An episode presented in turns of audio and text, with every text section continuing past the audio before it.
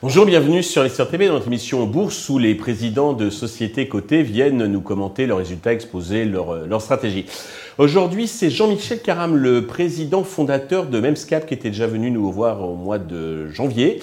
Euh, il vient nous, nous revoir aujourd'hui bah, pour nous, nous, nous, parler donc de ses résultats, excellents résultats, comme vous allez le voir. Jean-Michel, bonjour. Bonjour Stéphane. Alors peut-être deux mots sur euh, Memscap pour ceux qui n'ont pas vu votre premier passage sur Investor TV. Oui, Memscap, donc c'est une société technologique qui fournit des capteurs de pression pour l'aéronautique et le médical.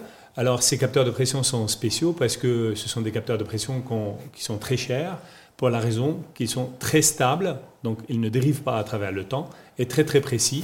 Et c'est pour cela que euh, dans un avion, c'est eux qui donnent l'altitude de l'appareil, la pression dans les cabines, etc. Et dans le médical, les soins intensifs, etc. On a aussi une petite niche qui est la niche des communications optiques où on vend un atténuateur euh, optique variable euh, pour la gestion de la puissance sur la fibre. Et puis on a des redevances qu'on reçoit sur certaines marques déposées. Parfait. Alors, vous venez de publier les, votre chiffre d'affaires, donc euh, T3, on est en hausse de 45%. Sur les 9 premiers mois de l'année, c'est plus 52%, avec un EBITDA à 2,3, et ce qui fait représenter environ 23% de votre chiffre d'affaires. Euh, quels sont les facteurs qui contribuent à de, une telle croissance? En fait, euh, tout est au vert actuellement dans, dans le groupe. Vous vous rappelez, je suis passé ici hein, à annoncer le, nouveau, le nouveau programme, le nouveau MEMSCAP, et on avait dit que depuis la session de l'usine, MEMSCAP a changé parce que la, la session de l'usine américaine a éliminé le trou, mais pas, pas que. euh, le trou financier, euh, puisqu'on a en même temps eu avec l'acquéreur euh, un contrat stratégique qui nous permet de fournir les puces, donc on est devenu faiblesse dans l'optique, mm-hmm. et en même moment, l'avionique et le médical ont décollé. Euh, d'une manière significative. Aujourd'hui, l'avionique fait 64% de notre chiffre d'affaires, le, médical fait à peu près 27%. L'optique, il est encore, il, il est dépendant du fait que la FAB américaine ne nous livre pas autant qu'on veut. On a les commandes, mais on déborde de commandes en fait. Mais on problème d'approvisionnement, voilà. il a investi dans la FAB qu'il a acheté de nous.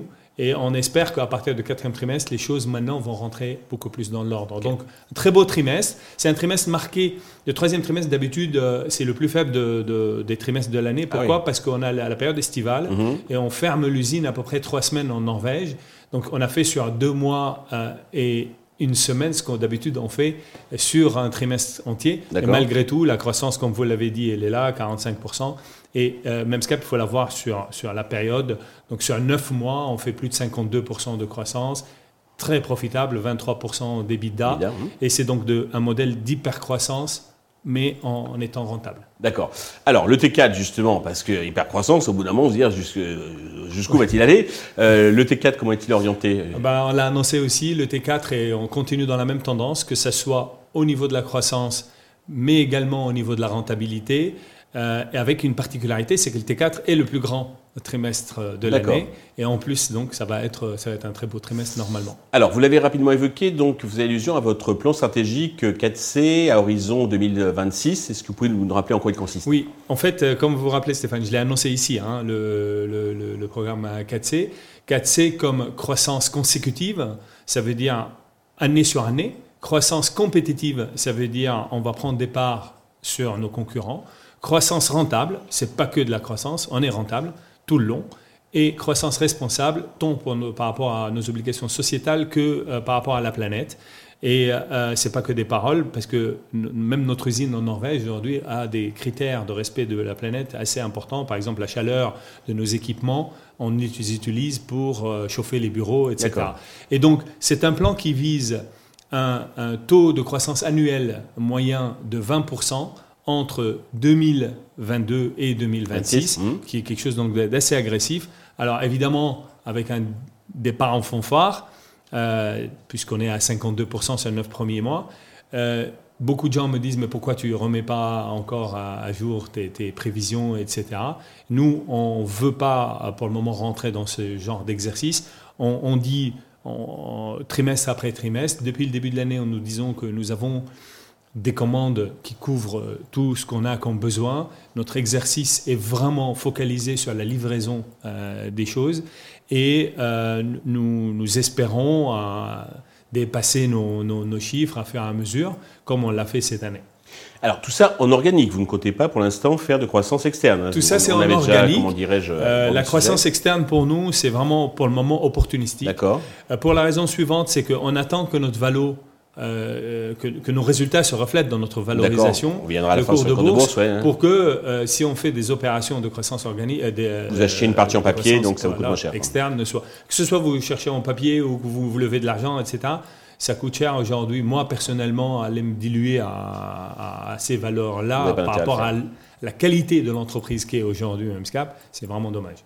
Vous pouvez faire un petit point sur les fonds propres, l'endettement, la trésorerie? Oui, euh, donc euh, les capitaux propres, euh, on les publie semestriellement, le côté bilanciel, mais au niveau du semestre, on est à plus de 16 millions de capitaux propres. L'entreprise, malgré l'hypercroissance, et ça c'est quelque chose de vraiment marquant, notre EBITDA est vraiment purement cash. Ça veut dire que la, la société ne capitalise pas sa R&D. Donc du coup, on a, malgré un taux de croissance très fort, on ne tape pas trop dans BFR parce que sur le trimestre, on a généré 500 000 euros de cash. Donc là, aujourd'hui, on est à 5,4 millions d'euros de cash. Et en dette, on a 150 000 euros. Donc rien. Euh, et en plus à ça, dans nos bilans, aujourd'hui, on a plein d'actifs qui ne sont pas dans le bilan. Par exemple, le, bâtiment de Bernin qui nous appartient euh, complètement, qui vaut à peu près 2 millions d'euros, bah, lui, il est complètement amorti, donc vous ne le voyez pas dans le bilan. Euh, les équipements en Norvège, pareil.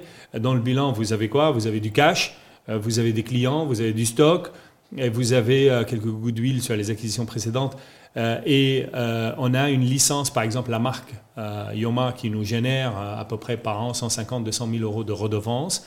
Euh, elle, on a un contrat, euh, un call là-dessus que si quelqu'un, si celui qui l'exploite veut arrêter les, redevances, il, doit l'acheter pour 3 millions et demi. Donc ça, c'est en plus un actif. En plus, tout ça, c'est dans la cité. Donc c'est ça qui est Memscap aujourd'hui. Hein. Ok. Alors, pour conclure, donc, alors, au niveau du cours de bourse, il y a une grosse prise de, une prise de bénéfices massive au mois de, septembre. Le titre reste quand même à plus de 180% depuis le début de l'année, 267 sur, sur un an. Donc, euh, beaucoup de sociétés qui passent ici euh, aimeraient bien donc, avoir de tels résultats.